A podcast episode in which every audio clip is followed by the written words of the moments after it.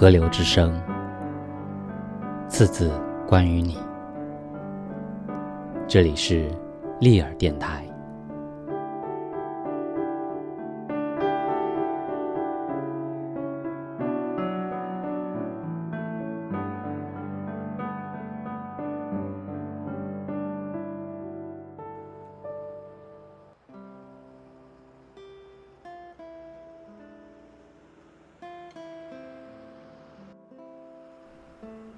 阿春小我两岁，所以是在我三年兵役的最后一年，他才下到我们的单位来。不过报道之后也不知道是他造型惊人，还是在中心的时候有过多次余假不归的记录，赢下三个连竟然没有一个连要他。记得那天营部都已经开饭了，人事官还在大声小声的。打电话协调各连收容，最后营长开口了。他说：“没人要就留在营部吧，可以把没人要的兵带好，那才是真本事。”之后我们就看到一个戴着太阳眼镜、瘦得像一根牙签，却偏偏穿着一身改的几乎完全贴身的军服的家伙走进餐厅。而更令人震惊的是他的行李。除了随身军品之外，他还带来两个大皮箱、一把吉他，以及一个质感看起来相当高级的小箱子。后来我们才知道，里头装着的竟然是两手定做的保龄球一颗。啥名字？营长问他。哈鲁。他恭敬的答。全场愕然之下，我连忙跟营长解释。那是日文“春”的发音。我操你妈！你当日本兵啊？营长开口骂，他才紧张的说出他的全名，不过随后又加了一句：“报告连长，我妈不见了，对不起。”这话一出，整个餐厅已经完全严肃不起来了，连营长都笑着骂说：“你这小子不是傻子，就是彻底给我装傻。”后来我们当然知道他不是傻子，也没装傻，他说的是实话，包括他说妈妈不见了，也是真的。阿春的爸爸是船员，一年到头不在家，妈妈呢，则是一天到晚不在家，不是打牌就是到处啪啪走。善尽母职的唯一方法就是给钱，要啥有啥。不过，当他入伍进了训练中心，妈妈却给他写了一封信，大意是：阿春已经是大人了，他的义务了了，当了一辈子的活寡妇，之后想过自己的日子了。等阿春休假奔回基隆，才发现房子、家具，包括他留在家里的摩托车，都被妈妈卖掉了，剩下的就是他随身带来的这些家当。至于余嫁的原因，也和妈妈有关，因为她几乎南北亲戚都找遍了，还是没人知道她到底去了哪里，以及跟谁在一起。黄昏的淡水河边，路灯闪闪烁，看四边的景致，不加心上悲。想起着迄当时，双人情义甜，是相约束在河边，快乐伴相随。啊啊！现在的你，放阮在相思。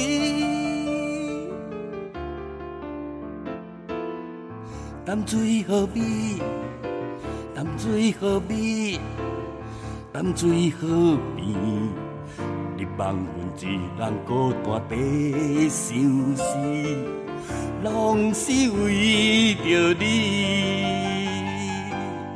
有缘无分，有爱无依，有情无我，亲像海风吹着海鸟在孤单，思恋的流淌。你放下心爱的人，你放下心爱的人，你放下心爱的人。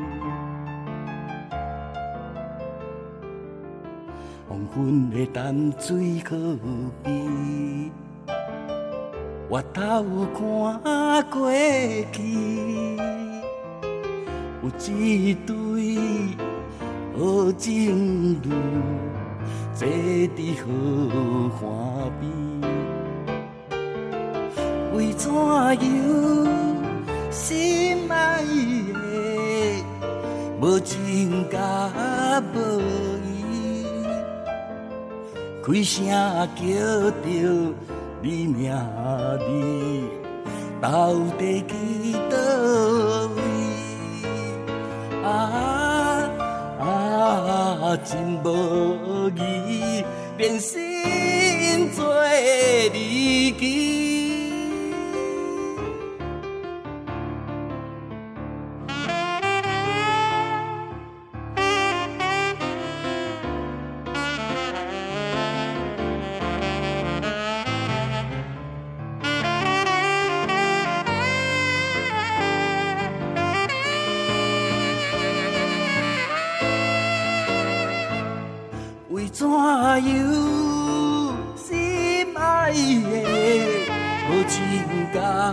无依，开声叫着你名字，到底去倒位？啊，真无义，变心做离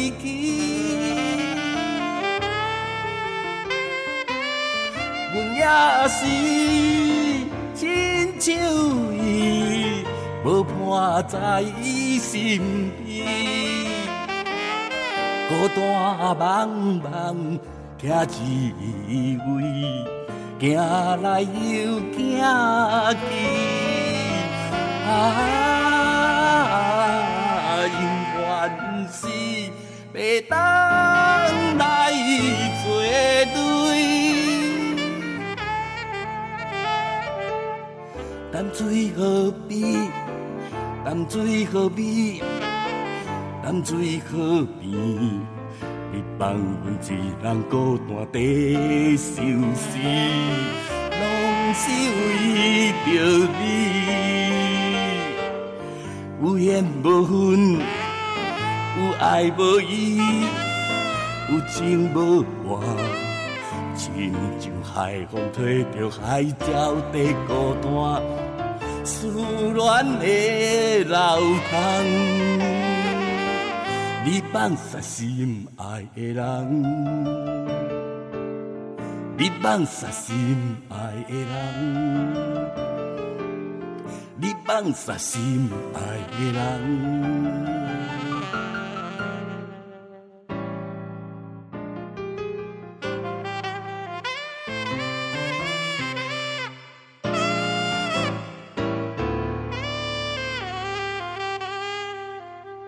既然没有人要阿春，而营长偏偏又说过，把没人要的兵带好才是真本事，所以最后他就当了营长的勤务兵。阿春这个人嘛，说好听是勤快机灵，说难听是很大小眼，超会逢迎拍马。反正没多久，长官们是喜欢他，喜欢的不得了；小兵们则是当面白眼，背后剑桥。直到他和那个女孩的恋爱事件发生之后，小兵们对他才有了另一种评价。当然，我也一样。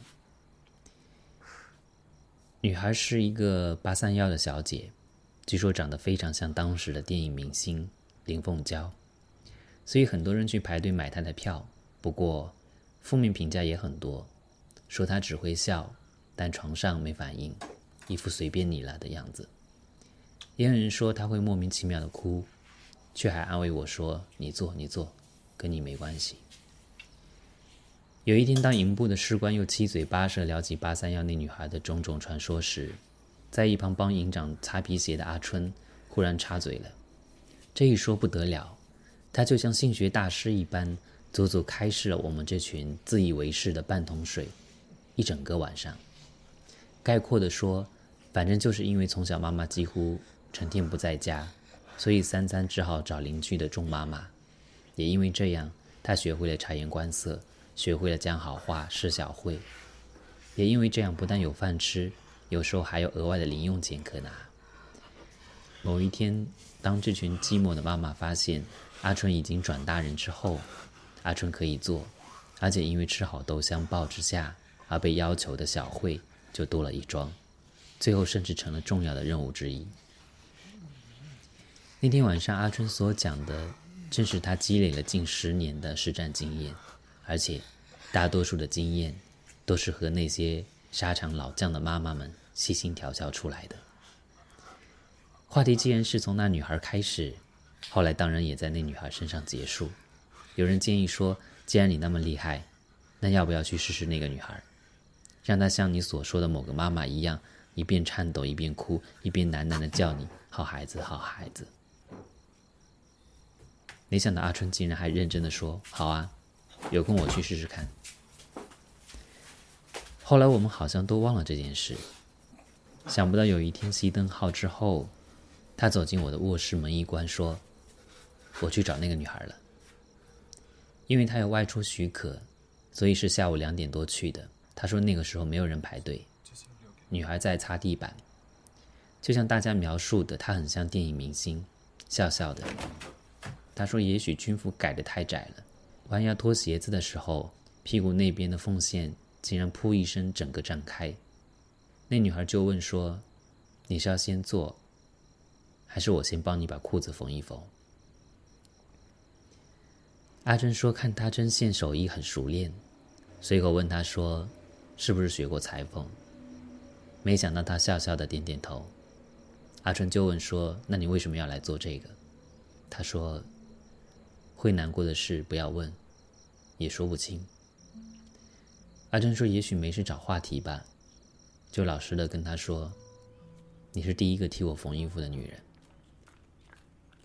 然后不知不觉的就讲起妈妈从小不管他，以及现在妈妈根本不要他的事。讲到最后，我自己都流眼泪。没想到那女的也跟着哭，还抱着我跟我说：“妈妈不在身边的孩子一定很可怜。”然后呢？我问：“你做了没？”没有，因为他也跟我说起他的事。说他原本在亲戚家学裁缝，被师傅的丈夫骗了，跟他有小孩。亲戚告到家里，他被爸爸妈妈和哥哥打个半死。他生完孩子就出来赚，因为要养孩子，也想存钱以后开裁缝店。说自己反正已经是臭人了，干脆赚这种钱比较快。都这样讲了，要是你，你做得下去吗？我听着没当真，其他人知道后也说根本是糊弄。没想到后来接连发生了两件事，我们才知道阿春对那女的是真的很认真。第一件是他竟然在纪念日偷溜去八三幺，被宪兵抓到，关禁闭不打紧，还被营长赶出营部，下放到连上的公差班去打杂。我问他为什么纪念日还敢往外跑，他说。纪念日女孩休息，这样他们才可以讲话讲很久，讲很久。几个月后发生的第二件事是瘦巴巴的他竟然和一个壮硕的班长打了一架。听说要不是被拉开的话，他差点就拿刺刀捅人家。我带了泡面去禁闭室看他，问他为什么要打架。他说，班长竟然当着所有人的面前跟他说。我刚刚去干了你的女朋友。原先我们一直以为他会被送军法，没想到有长官出面说：“算了吧，一个人可以为一个所爱的人，连不会赢的架都敢打，可见是我们教育成功了，不是吗？”军中三年，这是我听过所有长官们讲过的最动人、最有学问的一句话。阿春从禁闭室出来之后不久，有一天跑来跟我借钱，说要送那女孩回基隆找工作，说他姑妈愿意帮忙照顾他和他的孩子。我借了，没多久他又一身汗冲进来，说那女孩在大门口，要跟我说谢谢。我去了。老实说，有一大部分原因是好奇。她如街头所见的青春女子，笑意盎然，一脸自信，而且真的很像林凤娇。她跟我说：“谢谢你，阿春跟你借的钱，我一定会要他记得还。”那天阿春不久之后就还了，还非要请我到营区外的小吃店。吃碗大卤面不可，说是那女孩交代的。她说：“希望你不嫌弃，就把这碗面当她的谢意，或者如果不嫌弃，就当我应该给你的利息。”阿春说：“这两个人后来怎样，我不知道，但我宁愿相信他们应该会是好父母，因为他们爸妈欠他们的那部分。”他们一定会加倍的还给自己的孩子。这这么多女人，你都不会想要？我可以忍着守护人忍。为你女朋友？才不是哎！好像不是灯泡的问题，应该是线路坏了。我明天找人来帮你修，好不好？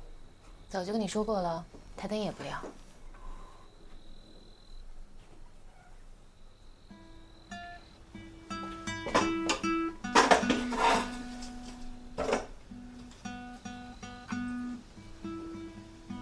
那首英文歌很好听楼上听得到。嗯。要不要学？可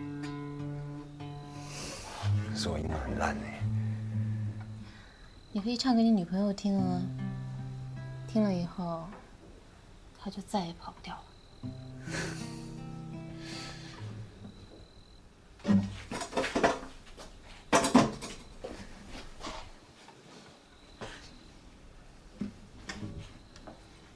四个和弦，第一个，第二个，请用动这两个手指，第三个，第四个，回到第一个，记住了。好。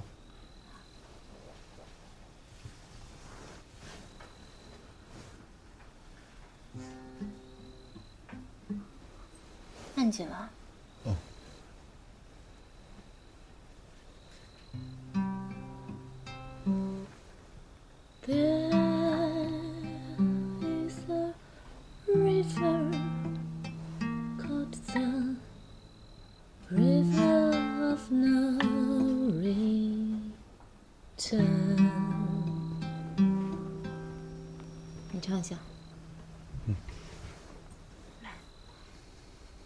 北京.